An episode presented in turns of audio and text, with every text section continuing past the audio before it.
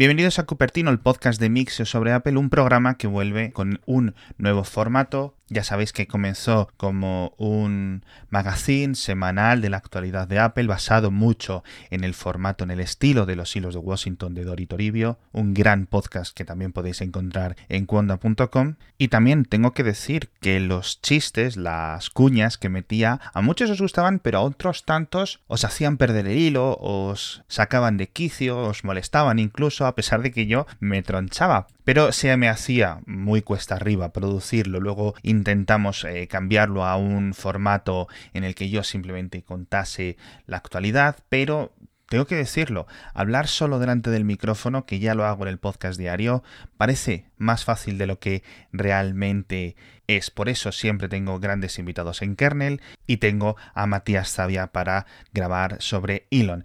Y tanto Elon como sus compañías, de lo que va a ese podcast, de SpaceX, Tesla, etc., son muy similares en cuanto a las pasiones que levanta Apple, ¿no? De ahí poder intentar hacer un podcast sobre esta compañía y hacerlo desde una perspectiva diferente, ¿no? Que ese siempre era mi objetivo, no crear el enésimo podcast sobre Apple que tenéis allí. De hecho, lo quise hacer tan diferente que hasta la melodía tenía sonidos de Windows, pero en los anteriores formatos era insostenible. De ahí este nuevo formato que surge de haber preguntado a muchos de vosotros, a muchos oyentes durante estas últimas semanas, para saber qué es lo que queríais y dónde yo podría encontrar la solución, por qué era tan fácil, tan divertido, tan entretenido para mí grabar Elon y era tan complicado a su vez grabar un podcast como Cupertino. Y la solución creo que la he encontrado y ha sido más sencilla de lo que me esperaba. ¿No es así, Matías?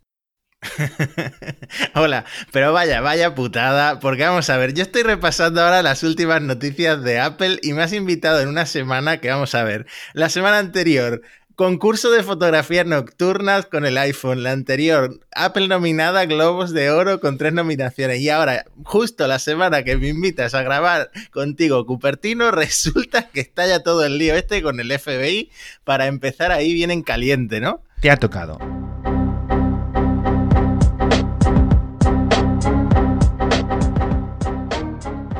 Para que quede claro, a partir de ahora, Cupertino va a ser un podcast eh, a dos caras o con dos voces, la de Matías y la mía, todas las semanas. No queda claro aún el día que va a ser de la semana, pero estaremos publicando y comentando la actualidad con nuestras opiniones. Hablaremos un poco también de rumores, dejando claro siempre qué son los rumores. Repasaremos algunas aplicaciones y nada. Lo que no va a cambiar, entiendo que porque a Matías y a mí somos dos personas que nos que encontramos a Apple una empresa fascinante, pero seguimos sin yo creo que es la clave y es que no somos dos enamorados, dos entusiastas de la compañía, bueno, yo creo que de ninguna compañía. Entonces yo creo que eso es lo que podemos aportar a, digamos, el ecosistema de podcast sobre Apple. Vamos a intentar daros algo que el resto de podcasts sobre Apple no se estén dando en este momento. Entonces, dicho esto, vamos al tema de esta semana que empieza por Pensacola, Florida.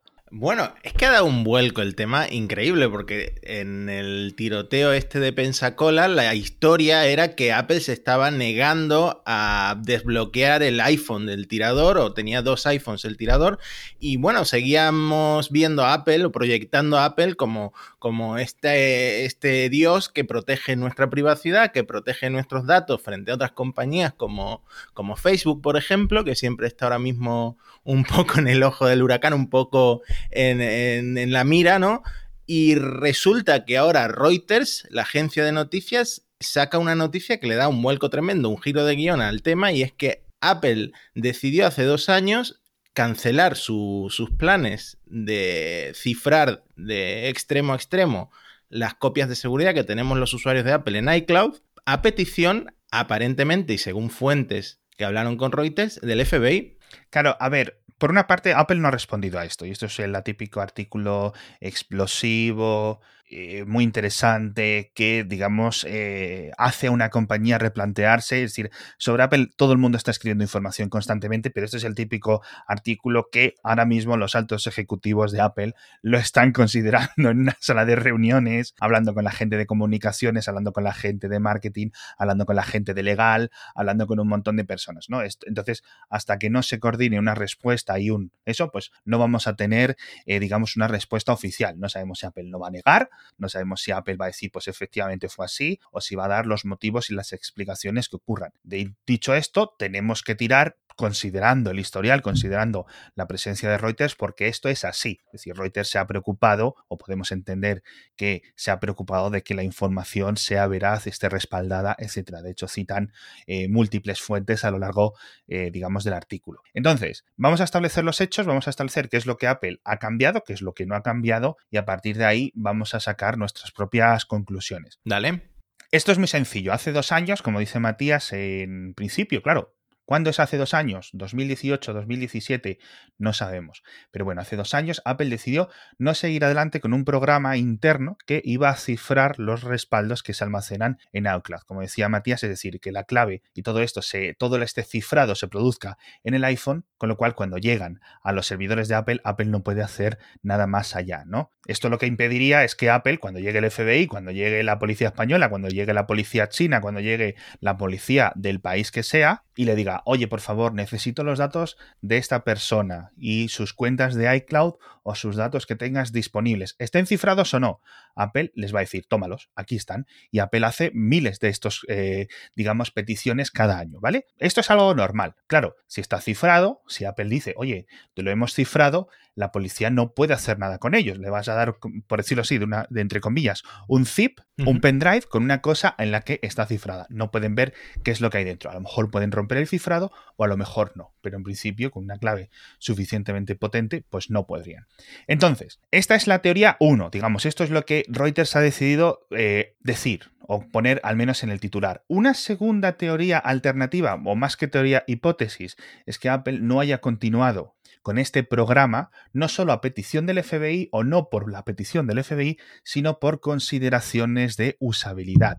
Esto es, si Pepito y Juanito, Matías, yo, cualquiera de los oyentes, etcétera, está con este tipo de cifrados activados en su iPhone, en su iPad o donde sea, y pierde la clave, se le olvida, lo que sea, que ya sabemos que es algo relativamente común para unos usuarios más que para otros, ¿no? Para usuarios más de la calle, por decirlo así, puede ocurrir más, es más probable que ocurra. Todos conocemos casos de gente que es un poco más ida de la olla con este sentido. Pues claro, Apple no podría decir nada. Apple decía, bueno, es que lo siento mucho, no tengo la copia. No tengo la copia, no puedo hacer nada, no puedes respaldar, tienes que iniciar tu iPhone desde cero. Con lo cual, pues sería, en cierto sentido, también tenemos que decirlo, un dolor de cabeza.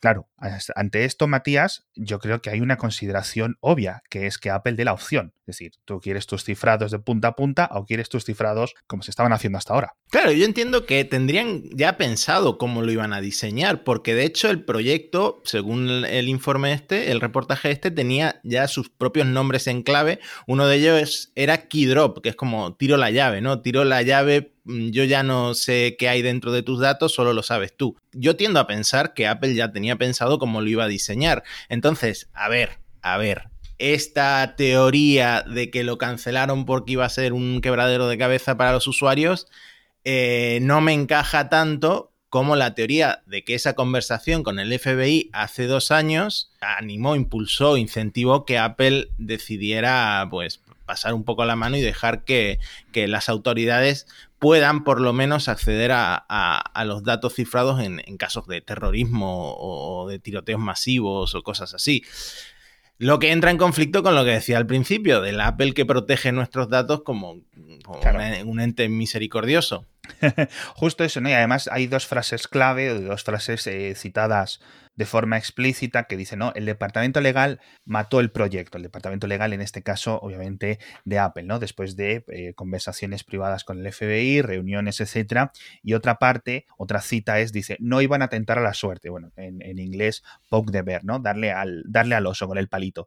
Y en ese sentido, yo creo que es por lo que Reuters ha elegido esta opción, pero sobre todo a nivel técnico está la opción que Apple coja y en iOS 11, en iOS 12, cuando sea, te dé la opción para el cifrado de punta a punta si eres un usuario que te preocupa la privacidad tanto como para que, digamos, disminuya tu usabilidad, tu capacidad de uso. Es decir, si un día pierdes la clave, pierdes acceso al móvil, lo que sea, te has quedado sin los respaldos. Es decir, te roban el móvil, pierdes la clave porque está almacenada en ese móvil, no tienes capacidad para recuperar tus datos desde iCloud, que esto es, digamos, la consideración extra. Hay gente que a eso le merece la pena y hay gente a la que no. Yo para mí, por ejemplo, yo creo que no me merecería la pena tener cifrado de punta a punta. A mí, Ahora, entiendo que hay un montón de periodistas, hay un montón de activistas, hay un montón de gente de los gobiernos, hay un montón de un montón de personas que por múltiples motivos deberían querer tener esto activado. Y un sistema tan avanzado, tan moderno y tan privado en general como es iOS, creo que debería tener esta opción.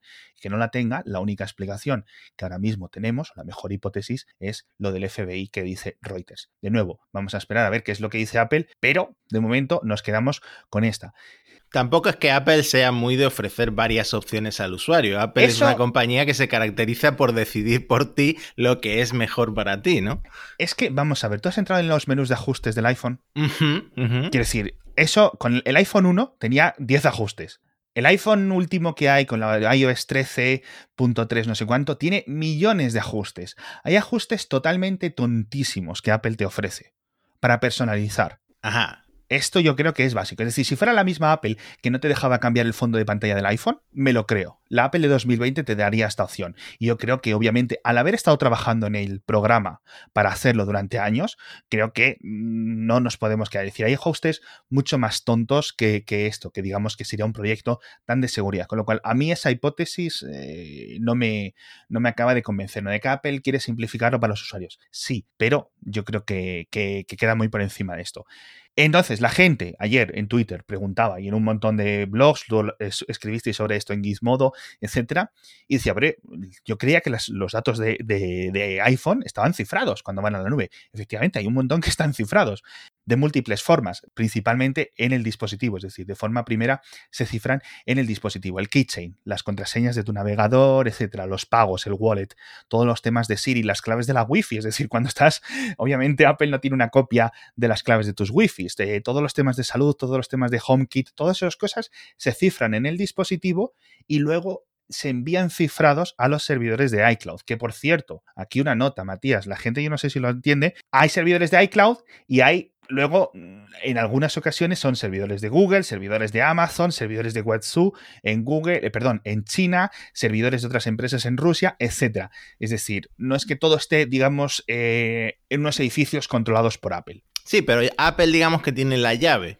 la llave para descifrar esos datos. Eso es lo que. pero cuando estamos hablando de estas medidas legales del FBI, de, digamos, estados soberanos que pueden entrar en un servidor con una orden ¿no? de, de búsqueda, todo, todo, este tipo de cosas, una orden de registro, no siempre irían al un data center de Apple. En otras ocasiones podrían ir a un data center de Amazon, pedir el permiso, ¿no? ofrecerle la orden de registro a la gente de Amazon y acceder a los servidores que estarían alquilados a su vez a Apple, ¿vale? Con lo cual no siempre Apple controla los servidores físicos. En ese sentido, más motivo para que los, lo que se almacena ahí esté cifrado. No sabemos qué mix que está almacenado en unos servidores es, de una forma y cuál está en otra, pero eh, es cierto que, digamos, todo esto añadiría valor a esa opción de privacidad total, vamos a decirlo, más allá de privacidad 99%. ¿Qué son los datos que no quedan cifrados desde el dispositivo y que son los que, digamos, alguien, una agencia de seguridad, una agencia de policía, quien sea, tiene acceso cuando Apple, a través de un juez, le da un backup? Las llamadas, la agenda y luego todo el resto de cosas que no quedan cifradas. Si haces una copia del Candy Crush, si estás ahí, digamos, todo lo que se respaldaría de tu iPhone, pues ya digo, las aplicaciones y las cosas planas. No sé por qué Apple, por ejemplo, las llamadas, la agenda, etcétera, no lo cifra, pero es cierto que ahí, ahí va quedando. Entonces, eso es lo que quieren los investigadores en muchas ocasiones y por lo que le piden estas copias de seguridad a Apple. Quiero ver esta persona a quién ha llamado, a quién no ha llamado, qué mensajes ha hecho desde iMessage. Porque, por otro lado, como Matías sabes que lo estarás cansado de escribir al respecto como periodista de tecnología, se lo piden a las operadoras es decir, no hace falta que se lo pidan a Apple, se lo van a pedir a las operadoras de telefonía que esas sueltan nuestros datos que da gusto. Es decir, no tienen ningún problema, ¿no? Y colaboran constantemente. Es decir, si Apple hace miles de peticiones del FBI todos los años, las operadoras están haciendo miles cada día. Y en ese sentido... Sí, tengo aquí el dato. Hay que aclarar que esto eh, es una vía de ingreso para compañías como Apple. Apple cobra por entregar esos datos de, parte del FBI, de parte de la agencia federal, pero eh, es muy, muy, muy, muy frecuente, mucho más de lo que pensamos. Tengo aquí el dato. Solo en la primera mitad de 2019, 1.568 casos en los que tuvieron que entregar datos de sus usuarios al gobierno de Estados Unidos. Solo en la primera mitad del año pasado. Yo entiendo que todo lo que son los intercambios de, es decir, los pagos, son testimoniales. Es decir, es básicamente unos honorarios por que están obligados a pagar el gobierno en caso de que, oye, te hacen molestar a tus ingenieros, a hacer no sé qué. Es decir, te pagan porque les des los datos, porque colabores con ellos. No es que sea en plan, uh, uh dinero, dinero, dinero, ¿no? Es decir, cobran porque está establecido en las leyes que tienen que pagar a las empresas a las que les piden estas cosas porque les den los datos. Hasta ahí lo entiendo yo, pero bueno. Entonces, ¿qué cambiaría si Apple implementase esto? Que claro, he leído muchas personas y he escuchado que dice, no, es que no cambia nada. Efectivamente no cambia, pero yo lo puedo ver desde la perspectiva, no sé Matías, desde qué perspectiva lo ves tú, de que yo sí pienso que he perdido algo. He perdido una opción, he perdido algo porque el FBI ha protestado. Hmm. En ese sentido sí ha cambiado, aunque sea un hipotético, un, universo alternativo. Hmm, y también pone a Apple en desventaja con otras compañías tecnológicas. No sé, eh, WhatsApp tiene cifrado extremo extremo, aunque ahora toda la infraestructura de Facebook vaya a cambiar y se vaya a unificar, yo creo que seguirá estando cifrado en tu end y luego eh, Google. Las copias de seguridad de WhatsApp, es decir, eh, la, copia de seguridad sí está cifrada. Lo que no está cifrado es WhatsApp en tu dispositivo, con lo cual, si un hacker, digamos, eh, tiene acceso a él o el FBI tiene acceso a tu WhatsApp, ¿no? Pues en principio, o a tu dispositivo puede leer las conversaciones, porque creo que en el teléfono cifradas, cifradas no están, pero sí es cierto que en las copias de seguridad sí están cifradas. Hmm. En el teléfono tendrías que cifrar el teléfono, digamos, el almacenamiento del teléfono. Y Google eh, le pasó a mi primo, justo lo estabas comentando antes, que una de las desventajas del cifrado extremo a extremo en las copias de seguridad en la nube es que luego, mm, si te olvidas de la contraseña, que la tienes que almacenar tú, no puedes recuperar tus datos. Y estas navidades fue muy gracioso porque un día estábamos con mi primo y nos muestra su que acaba de ponerle un nuevo patrón al teléfono, un Android, eh, de estos patrones loquísimos que es imposible reproducir en plan estrella más no sé qué, más no sé cuánto, y a esa misma noche eh, me llama para decirme que cómo podía recuperar su, teléfono porque se había olvidado del, del patrón. ¿Qué ocurre? Al día siguiente fui a su casa y una vez que mm, reiniciamos, restablecimos todo el teléfono, Resulta que todos sus datos en la nube de Google estaban cifrados de, cifrados de extremo a extremo y la clave con la que estaban cifrados los datos era su patrón. Es decir, que se quedó sin su foto, sin sus contactos, etcétera, etcétera. Eso es. Ese es el tipo de personas en las que yo entiendo que es lo que los ingenieros de Apple o los ex empleados de Apple o quien fuese comentó con Reuters este valor, ¿no? El valor de no cifrar los datos de punto a punto, de extremo a extremo, como queramos decirlo. De ahí yo insisto en que sea una opción para usuarios más avanzados o para usuarios, digamos, eh, que los suelo llamar eh, perseguidos, ¿no? Que obviamente gente que necesita controlar muy, muy mucho todo lo que hace a nivel digital. De nuevo, otra parte, con el tema de la privacidad, con el tema de Apple, siempre me gusta decirlo, eh, Apple presume mucho de privacidad, con motivo, cierto es, con motivo, Apple hace mucho por la privacidad o mucho más que otras compañías tecnológicas, pero siempre hace Apple hasta donde no le duele. ¿Sabes a lo que me refiero? Es decir, hasta donde Apple no le cuesta nada, Apple, como gana el dinero con sus dispositivos, ahora eh, también con los servicios, etcétera, todo eso lo pueden hacer privado y un montón de cosas, porque no necesitan, digamos, que su negocio, su modelo de negocio, eh, dependa del tener acceso a esos datos o que no queden cifrados. Con lo cual, Apple dice, oye, te lo damos privado, no como Facebook, no como Google, a pesar de que hemos visto que Google desde Android 9 tiene esta opción ofrece la opción de cifrado de punta a punta. Es decir, si ahora mismo el Pixel 3 o un Pixel 4 lo pierdo y restauro en un nuevo dispositivo, tengo que empezar desde cero, ¿no? Entonces, cuando duele, cuando hay presiones, bien sea por parte de las autoridades chinas, que es, digamos, mi tema favorito en este podcast, que es hablar de todas las presiones y de cómo los usuarios de iPhone en China son realmente usuarios de segunda categoría, que Apple se preocupa o dice que se preocupa por la privacidad al no ser que seas chino, pues eh, yo entiendo, ¿no? Y entonces cuando llega el FBI, que además pues tiene mucha más jurisdicción sobre Apple, o digamos Estados Unidos puede hacer mucha más pupa a Apple, al final China, ¿qué es lo que puede hacerle a Apple? Echarla del país, ¿no? Y Apple pierde un, porcentaje ¿no? alto de sus ingresos. Estados Unidos puede acabar con la compañía si quiere, ¿no? Entonces, en este sentido, hay que poner esta perspectiva de que Apple nos da mucha privacidad hasta que nadie le contesta, ¿no? Hasta que nadie le dice, eh, ten cuidado con lo que haces, chavalito. ¿Sabes? Todo esto. Y luego, aparte, también me gustaría hablar de todo este tema de las consideraciones, porque desde el podcast diario, desde, digamos, la comunidad de internauta en general, siempre hemos sido muy proponentes de la privacidad como máxima, ¿no? ¿Vale? Y tenemos que ver y vivir en un mundo en el que cada poco los políticos nos la intentan colar, ¿vale? Nos la intentan colar, nos dicen que si hacemos las cosas más privadas, ahora por ejemplo está el tema de las conversaciones de WhatsApp, cada vez los sistemas de mensajería son más cifrados y están más privados y un montón de cosas, las DNS, por ejemplo, ahora hay un gran movimiento, ¿no? Porque todas estas peticiones, eh, digamos, se salten a las operadoras, que es, es lo que molesta a los gobiernos. Eh, y, por ejemplo, también la expansión ¿no? del uso de los VPN, por ejemplo, ¿no? Incluso a lo mejor en futuras ocasiones eh, en el mundo del mañana, temas de blockchain y temas similares. Entonces, tenemos que tener como sociedad eh, una conversación.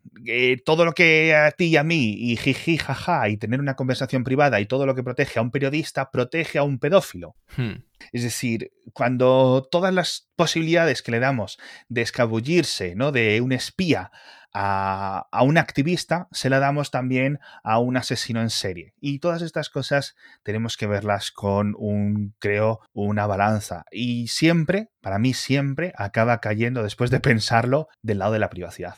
Porque al final las personas, los crímenes, todas estas cosas se cometen en el mundo físico, en el mundo real. Y la policía tiene otras herramientas, tiene otras vías que no sea, digamos, las vías digitales para hacer su trabajo. Tiene pistas físicas, tiene un montón, digamos, de tarea y de rutas alternativas tradicionales que puede hacer para investigar, sea el tiroteo, el terrorista de Pensacola, sea el de San Bernardino, sea los eh, asesinatos de París, sea quien sea. Es decir, la policía que trabaje en el terreno físico. Y ahora con todo este tema eh, se ha vuelto a hablar de que el FBI y las, todas estas agencias de la ley eh, desbloquean con una facilidad increíble los iPhones, porque estamos hablando de la nube en todo momento, pero el FBI utiliza estas herramientas de empresas israelíes y en 13 minutos pueden por fuerza bruta, por pura fuerza bruta, pueden acceder al, iPhone con el código de, cuatro dígitos. Luego se dice que si son seis dígitos son 21, 21 horas, si son ocho dígitos 45 días y luego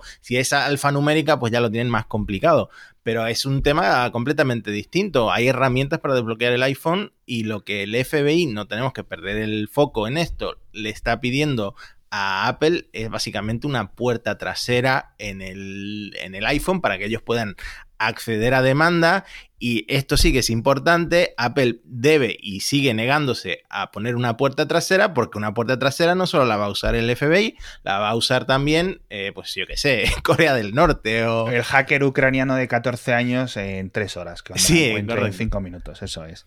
Exacto, y eso es la segunda parte de toda esta cuestión que es tan eh, compleja, ¿no? Todas estas eh, dudas de privacidad.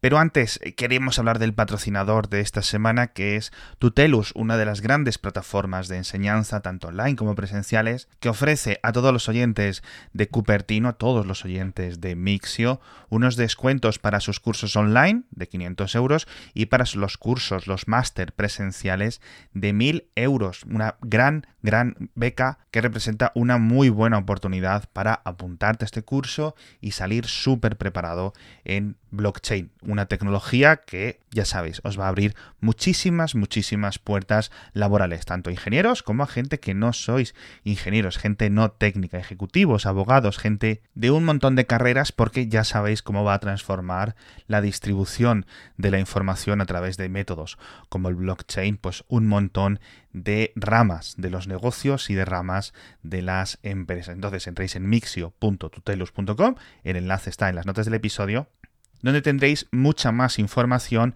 las fechas y los descuentos.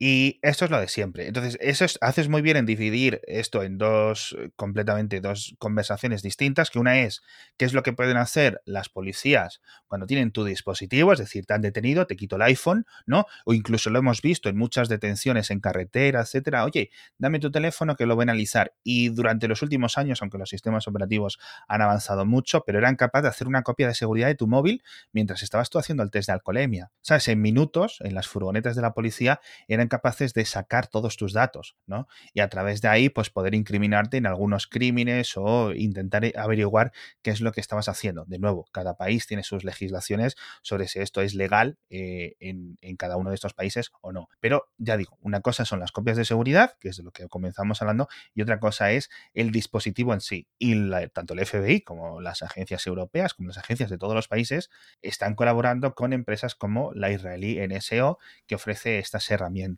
Aunque hay más. Eh, lo que pasa es que, claro, Apple, con cada versión, con cada parche, etcétera, tiene esta pelea del gato y el ratón con NSO. De hecho, Facebook también tiene lo mismo, porque son, digamos, objetivo común de este tipo de compañías que rompen los cifrados o que encuentran, mejor dicho, vías alternativas para acceder a esos datos. Es decir, si tiene tus datos alguien, si alguien tiene tu iPhone, van a acabar rompiendo la seguridad, bien sea porque en el futuro se encuentra un fallo de seguridad, ¿no? O por lo que sea, con lo cual la única solución realmente es estar siempre actualizado. En este caso, como conclusión, yo diría que siempre Apple debería haber ofrecido, no solo desde 2020, sino desde hace mucho tiempo, esta opción de las copias de seguridad privadas, de nuevo, para que la gente pudiera hacerlo. Pero más allá de esto, eh, como vemos, yo creo que sí es cierto que es un tema eh, de múltiples capas, ¿no? Como las cebollas, diría yo. Hmm.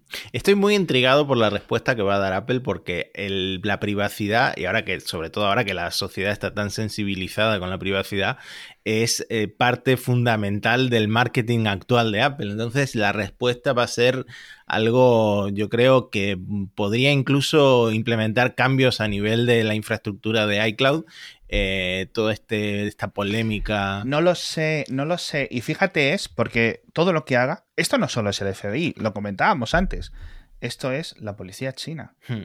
En el caso, en el momento que esto existe, ten en cuenta que las claves de iCloud de todo el mundo las tiene Apple, menos las de China, que están en servidores de otra compañía, porque el gobierno de China les obligó. Entonces, si las claves de los servidores que están en Waitsu Cloud, que es como un equivalente a Amazon Cloud, a Google Cloud, etcétera, pero de China, ¿no? No sirven al gobierno de China para desbloquear los datos de las copias de seguridad de los usuarios de China, de sus ciudadanos, porque Apple decide implementar este cifrado, ¿qué va a hacer el gobierno de China? ojo, yo por mí ya he dicho, prefiero y diría que lo hagan. Ahora, Apple tiene que estar también decidiendo qué, jaleo tener, ¿no? Es decir, un poco, pues, cuál de los dos males. volvemos al tema. Cuando le duele a Apple, cuando estas cosas son complicadas, Apple ya no presume tanto de privacidad, o al menos empieza a buscar los easies y los ISKs y los no sé qué. Entonces, bueno, tenemos que tener en cuenta. Al final, lo único que hay al final seguro 100% es el código abierto, el tú hacerte tus privacidades, mantener las, las cosas en tu casa.